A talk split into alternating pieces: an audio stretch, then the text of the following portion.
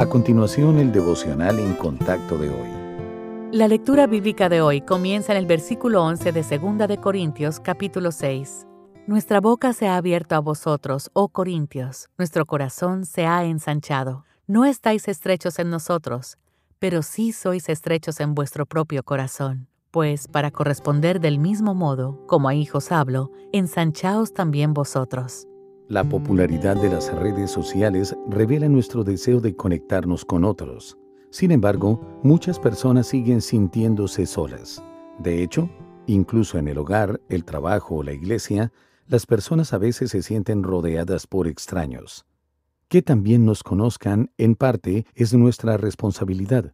En vez de construir un muro de protección, debemos abrirnos y dejar que otros entren en nuestra vida.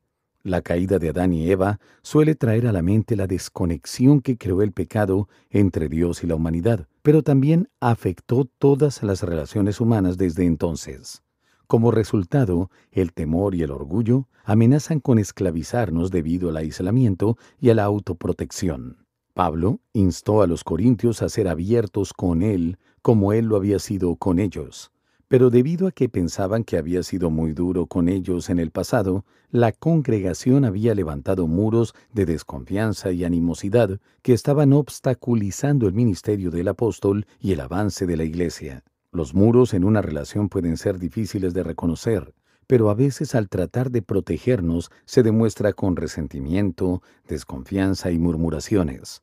Pídale a Dios que le muestre las maneras en las que usted puede estar dejando fuera a alguien él le ayudará a derribar los obstáculos en su relación con Él y con los demás.